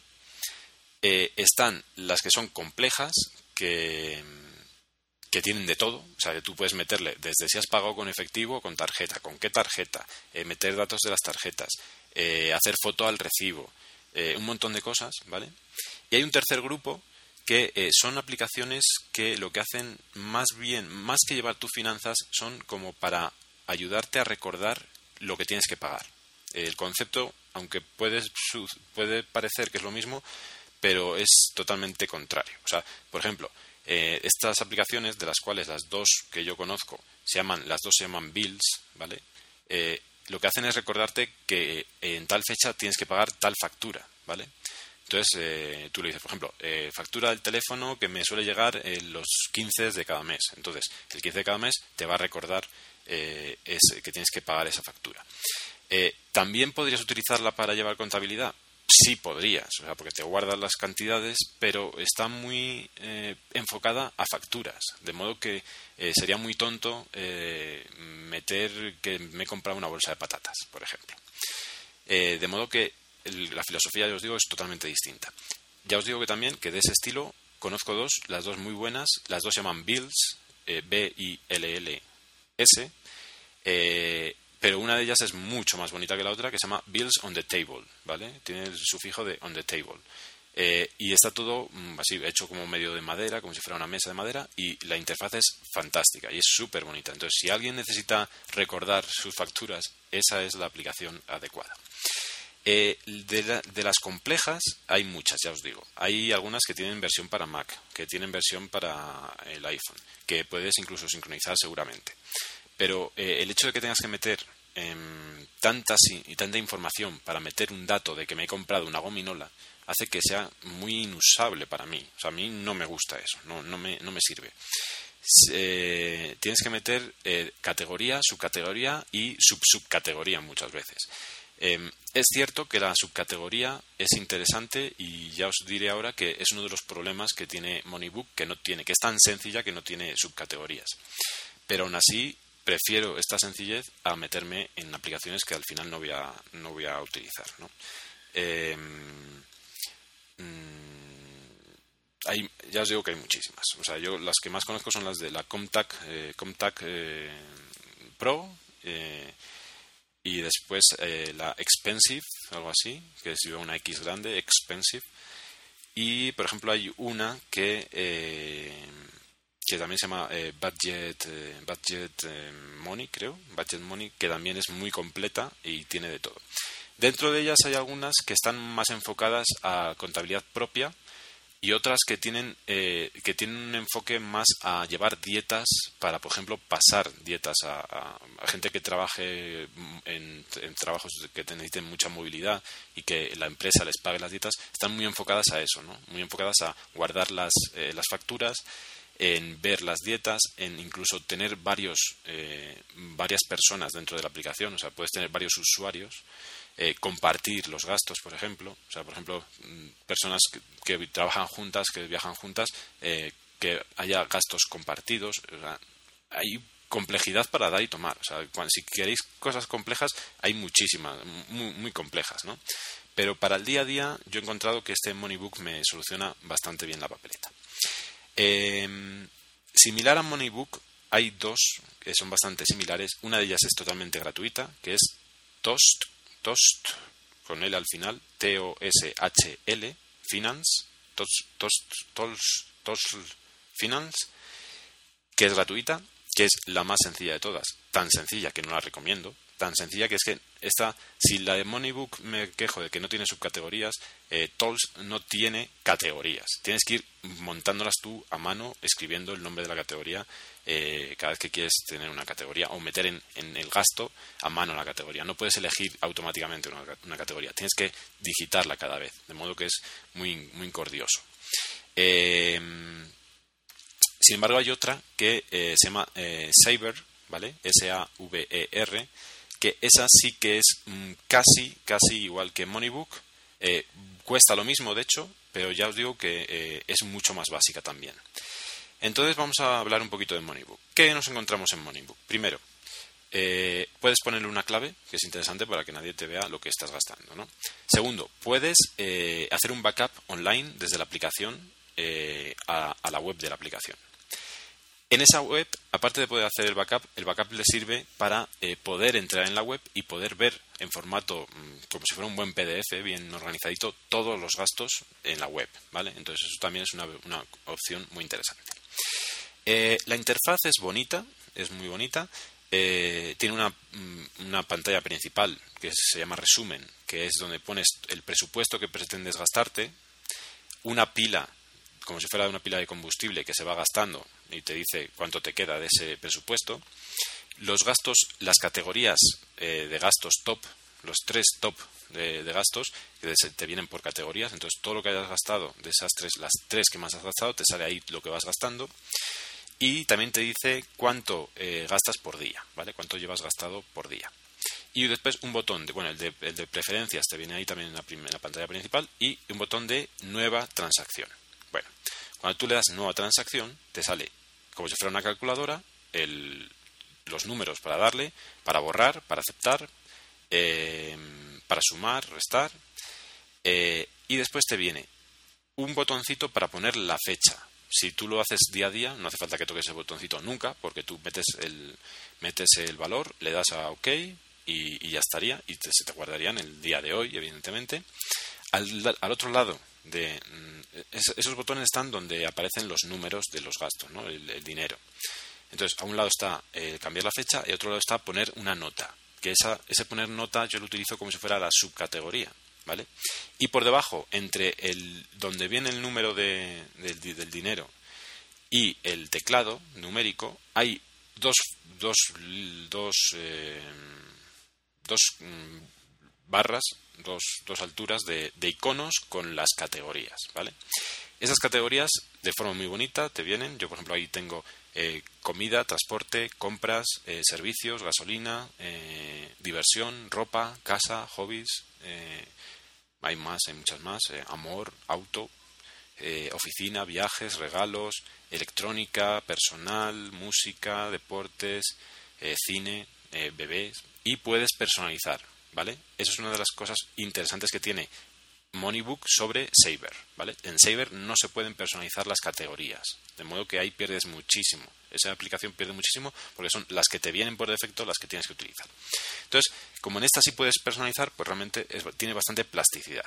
Tú le das la categoría que quieras, pones el, la cantidad de dinero, le das a OK y se te suma. Entonces, si quieres ver lo que vas gastando durante el día, eh, das a la siguiente pestaña, que es mes actual, y ahí, eh, en forma de tickets eh, pegados con un, con un cachito de celo, ¿vale? Ahí se ven los gastos del día, ¿vale? Muy visual, te dice lo que has gastado en todo el mes y es en esa, como es el mes actual, tú puedes bajar para ver cada día que se ve bien separadito porque cada día es un ticket, ¿no? un, caso, un cacho de factura ahí pegadita. Em, ¿Qué tiene interesante la aplicación aparte de tener ese orden así bien bonito con el, con el ticket ahí pegado? Pues que si giras el teléfono, te sale en formato de barras el consumo, ¿vale? Como también puedes poner eh, eh, no solo presupuestos, sino que puedes poner eh, ingresos, pues también te permitiría poner ingresos y verlo también en forma de barras, ¿no? Ingresos de salario, lo que te has ganado en la lotería o lo que sea, ¿no?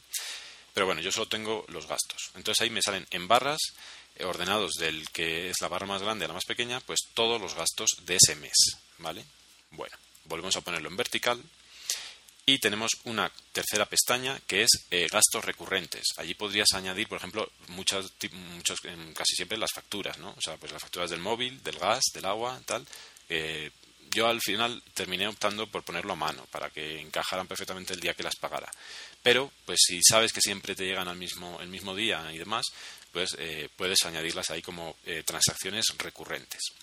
Y por último, la cuarta pestaña, el cuarto botoncito, es eh, el histórico, el historial, con todos los meses. Entonces, si, si estando en el historial, donde se ve la lista de meses, tú giras el teléfono, te sale un, eh, un, diagrama eh, de, de, puntitos unidos por líneas, de modo que te sale cuánto vas gastando y puedes ver la, el historial en el tiempo, ¿no? O sea, cómo ha subido o bajado en función de los meses. Desde hace eh, un par de actualizaciones añadieron que ahí podías, em, podías eh, separar eh, por categorías, ¿vale? Entonces arrastras hacia abajo una pestaña y puedes elegir que ahí solo se vean, por ejemplo, los gastos mensuales, o sea, comparar entre meses, por ejemplo, transporte. Entonces vuelves a subir y te sale lo que has gastado en transporte durante los meses, ¿vale? Entonces, de una forma muy, muy sencilla se ve perfectamente. Em, ¿Cuál es el problema que os digo? Pues al no tener subcategorías, lo que no puedes comparar es dentro de una categoría, no puedes ver lo que estás gastando, ¿vale?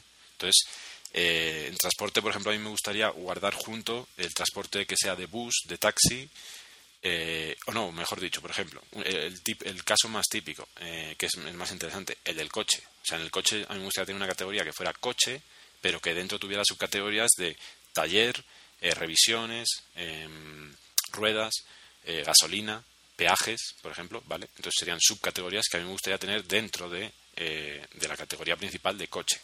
Eso es lo que le falta. además, y por desgracia, pues resulta que el programador no está por la labor de, eh, de, hacer ningún cambio de ese estilo y no quiere subcategorías, ¿vale? Entonces ya se lo comenté a él, que a mí me parecía que necesitaba mm, subcategorías. Además, la interfaz eh, ya está diseñada para poder añadir las subcategorías, porque con las mismas pestañitas que tiene para seleccionar las categorías, podría hacer algo parecido en las subcategorías, pero eh, al parecer él no quiere complicar más la aplicación y después está otro tema interesante de este tipo de aplicaciones. Si este desarrollador tiene una aplicación también para, para, el, para el iPad, lo lógico es que estuvieran sincronizadas, ¿vale? Entonces, la falta de sincronización entre el iPad y el iPhone hace que eh, sea inútil comprarte las dos. O sea, o tienes una o tienes otra. Como lo lógico es que los gastos los puedas ir apuntando día a día, o sea, a, la hora en la que estás haciendo los gastos, es mucho más útil tener la aplicación del iPhone y no la del iPad. El iPad, la Budget, budget eh, Book, em, también es muy bonita. Vamos a buscarla ahora mismo para, para ver la interfaz. Eh, ya os digo, yo no la he comprado porque realmente me parece eh, que no, no, no, me soluciona nada si no puedo sincronizar entre las dos.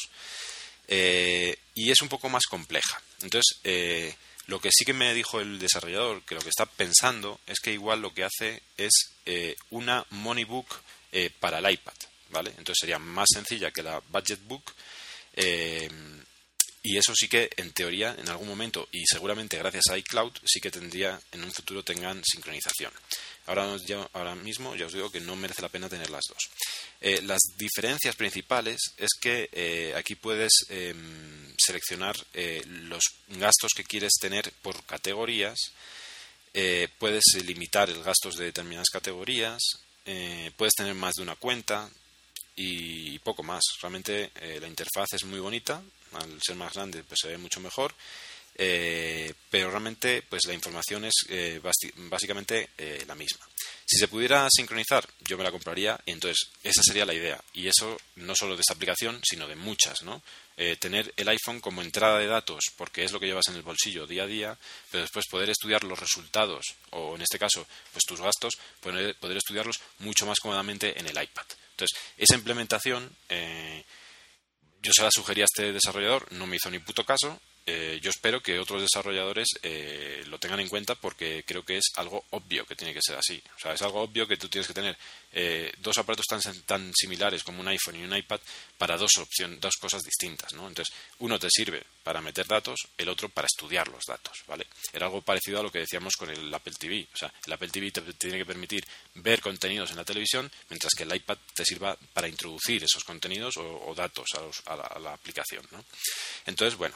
Eh, no quiero entrar más en detalles en esta aplicación porque no la conozco, ya os digo que no la tengo, pero eh, que también si queréis llevar la contabilidad en el iPad, desde luego me parece una de las mejores opciones, ¿vale? Además, para iPad yo creo que muchas de las de las complejas no están adaptadas, o sea que hay que mirarse, hay que mirar bien eh, cuál eh, sería una opción para, para poder utilizar en el iPad. La tercera aplicación que tiene esta compañía es eh, Listbook, ¿vale? Lista de libros, o book, bueno, como todas se llaman book, eh, aunque no tienen forma de libro ni nada, pero bueno, list. Entonces, eh, la aplicación en sí es muy, muy similar a los recordatorios que vienen con, con, con iOS 5, ¿vale? tiene una interfaz muy bonita, muy cuidada y te permite, por ejemplo, que el, el budget, el numerito este que te sale al lado del icono, pues que sea de alguna de las... Eh, o sea, puedes elegir, por ejemplo, si tienes cinco cosas por hacer, ¿no? Son listas de tareas, cinco listas. Y en cada lista tienes eh, cinco elementos, pues tendrías 25, un número de 25 que se te pondría en el iconito.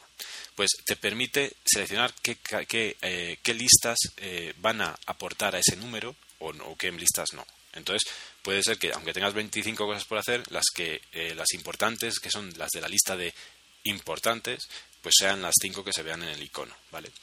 Eh, aparte de eso, mm, aprovecho para, para, comentar el tema de, esto del GDT y, GTD y todo esto. El GTD a mí no me funciona, o sea, no, no tengo tantas cosas que hacer eh, en las listas como para tener que ordenarlo tan profundamente como con el sistema GTD. Eh, de modo que hasta ahora yo estaba utilizando eh, Wunderlist y ahora que ya con el iOS 5, pues eh, con el recordatorios tengo suficiente. dependiendo de lo que tú necesites, necesitas una aplicación que se adapte a eso, ¿vale? Entonces, habrá gente que Things, por ejemplo, que es el más famoso, le sirva muy bien. habrá gente que con Wunderlist le sirva muy bien. habrá gente que con recordatorios se adapte, ¿vale? Entonces, en mi caso, eh, es curioso porque la forma de pantalla que da eh, recordatorios y que da, por ejemplo, Listbook, que es una de las cosas que me gustaban de ella, es que eh, son como pantallas seguidas una de otra, de modo que las listas, por alguna razón, tienes más contacto con las listas y eres más consciente de cuántas listas tienes y cuántas listas tienes que, que echar un vistazo, ¿vale? Cosa que con Wunderlist y con otros de, más enfocados al GTD tal cual, eh, es más complicado. Entonces, con Wunderlist, por ejemplo, mm, yo al final siempre estaba en la pestaña de todo, que se vea todo. Porque las listas, separar las cosas por listas no me funcionaba. Por alguna razón, ya os digo, eso igual es una tontería mía, pero por alguna razón la forma en la que están ordenadas en la pantalla las listas y cómo accedes a las listas me daba la sensación de que no estaba mirando todos los ítems a la vez, ¿vale? Entonces, en ese sentido, aplicaciones como recordatorios y aplicaciones como Listbook eh, son para mí mucho más sencillas de visualizar. Eh, y también relacionado con esto, y ya para terminar hoy, eh, os quería comentar que em, una cosa muy interesante es qué hacer con aplicaciones eh, dedicadas, como puede ser las de GTD, como pueden ser, por ejemplo, las de la lista de la compra, que hay muchas aplicaciones para listas de la compra. ¿Y, qué hacer ahora que tenemos recordatorios en el, móvil? Pues eh, yo he decidido intentar utilizar todo a través de recordatorios. Entonces, varias listas dentro de recordatorios y eh, tener una de, por ejemplo, la de recordatorios y ahora, mismo solo tengo dos, de hecho, la de la compra y la de recordatorios, ¿vale? es decir, la de GTD y la de la compra. Bueno, eh, ¿ventajas de eso? Pues que te quitas una aplicación en medio del, teléfono. Desventajas, eh, no desventajas, sino que el hecho de que esto sea una forma de meter datos en una lista mm, que son muy fáciles de señalar que ya están completos, eso sí es verdad, pero que tienes que meterlos a mano. Tienes que, por ejemplo, aquí tengo, tengo que comprar eh, vinagre, vinagre de Módena, tengo que comprar Nesquik, aceite de oliva. Bueno, eh, y otras cuantas cosas. Bueno, eh, eso tienes que ir tecleándolo, ¿vale? Entonces, utilizar esta aplicación para eso es bueno para hacer una lista de compra de cosas que te están acabando y que en ese momento te acuerdas y las metes en el teléfono. Pero no sirve para hacer una lista de compras enorme con todo lo que necesitas, porque para eso están mucho mejor enfocadas las aplicaciones de hacer listas de compras. Me refiero a que, por ejemplo, yo utilizaba Shopper. Shopper es de las más complejas de las más completas también y muy interesante. Entonces, con Shopper te viene por defecto una lista de cosas dentro de la aplicación enorme. Aparte, tú puedes personalizarla. Entonces, eh, cuando yo tenía que hacer la lista de la compra, te tenías que plantear, voy a hacer la lista de la compra. Me pongo dentro de la aplicación, empiezo a bajar y digo, esto lo necesito, esto lo necesito, esto lo necesito, esto lo necesito. Y lo señalas. Se, te ocurren cosas que igual no se te ocurrirían cuando estás metiendo los datos eh, dentro de recordatorios. Porque si no estás viendo, pues igual no, no, no te acuerdas. Entonces, recordatorios lo puedes utilizar para hacer la lista de la compra de cosas que estés en ese momento segura, eh, seguro de, de tener que comprarlo. Que cuando se te acaba la leche, decir, ah, leche. Pero si no estás en esa situación, muchas veces te pueden olvidar cosas que sí que necesitas comprar. Entonces, son dos filosofías de hacer lista de la compra, aunque parece que algo tan banal como hacer una lista de la compra, hay filosofías para ello, ¿no? Entonces, para mí me parece dos filosofías totalmente distintas, que es tener toda una lista de, de, cosas, de, elementos que comprar y señalarlos y que de esa manera no se te olvide eh, muchos, ¿vale? Muchos que son eh, poco habituales, que los estés tocando todo el día, ¿no? O sea, que, pues, no sé, o sea, pasta. Eh, pero la pasta igual tienes una a la vista y otro tipo de pasta no la tienes a la vista y entonces eh, se te olvida que se te olvidado, que se terminado. Pero, eh, pero para cosas que se te estén terminando y si eres capaz de en ese momento mm, meterlo en recordatorios, mm, tiene su utilidad también. Entonces, bueno, sin enrollarme más, dos conceptos para hacer listas de la compra. Eh, como esa, yo creo que hay muchas, eh, muchas otras eh, ejemplos en los que las aplicaciones dedicadas tienen ventajas, varias, bastantes ventajas, mientras que utilizar el recordatorios que ahora vamos a tener en nuestro iPhone, pues tiene otras ventajas, pero también tiene muchas limitaciones. Entonces, si estás dispuesto a, a aguantar esas limitaciones, pues realmente es una aplicación muy, muy valiosa y que a mí me encanta. Me encanta desde el icono a cómo funciona, la interfaz y todo. Y eh, Listbook, para quien no tenga iOS 5, o por ejemplo, eh, quien no vaya a actualizar a iOS 5, porque pues no sé si el el 3G ya no me acuerdo si se va a poder actualizar, eh, pero bueno, en el caso de que no se pudiera, por ejemplo, pues Listbook es muy similar a recordatorios para eso de hacer listas de la compra. Además, es, eh, eh, a este respecto también es muy interesante cómo se meten los datos en cada aplicación. En cada, en cada aplicación la forma de datos varía y hace que, que puedas utilizarlo para unas cosas y para otras no. Por ejemplo, en Wunderlist, para crear un nuevo objeto dentro de una lista, tienes que crear, darle al botón de crear, te sale todo el menú de crear, de, propiedades de, esa, de, ese, de, ese, objeto, de fecha de recordatorio, de un montón de cosas y después darle a salvar, ¿vale? Por ejemplo. Es como crear un objeto totalmente completo.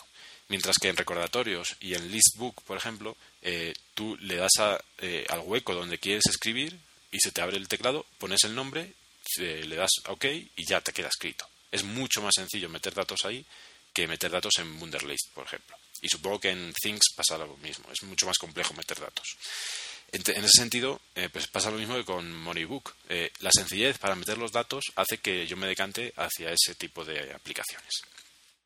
Bueno, creo que me estoy enrollando, así que eh, vamos a, ir terminando. Una última aplicación, en este caso no sé de qué empresa es, yo la conseguí en promoción a, a cero, cero euros eh, hace un par de semanas, que es Promodoro, ¿vale?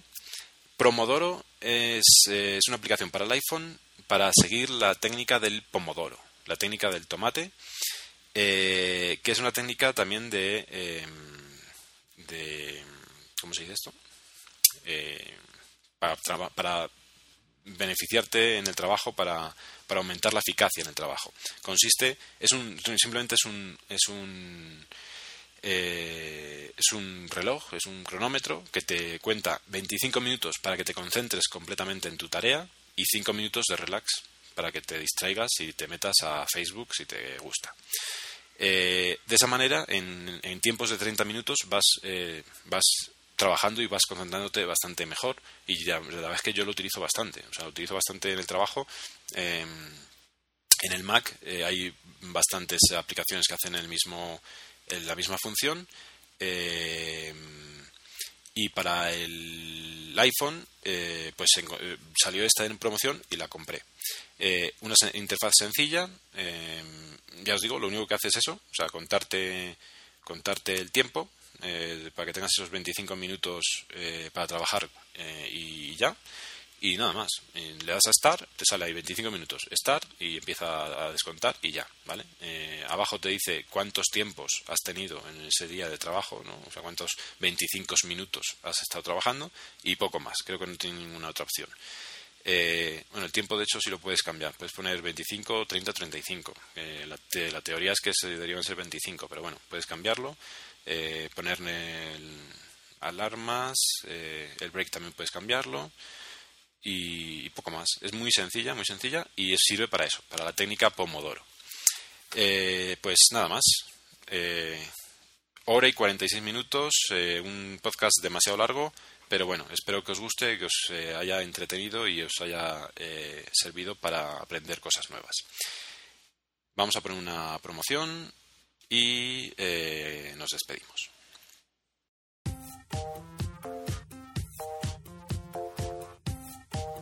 Esta peli ya la he visto es un podcast de cine en el que hablamos de orgasmos cinematográficos, juzgamos películas que todavía no hemos visto, criticamos el 3D del biopic de Justin Bieber y sobre todo fomentamos polémicas de baratillo. Pero, Adri, en cada programa diseccionamos una peli con mucha diligencia. La próxima será Star Wars, Pero ¿cuál? la primera. ¿Pero la primera de verdad o la primera de las nuevas? La primera de la saga. La de la primera saga. La primera en general. La de Jar Jar Binks. Sí, esa. Paso. Esta peli ya la he visto.com.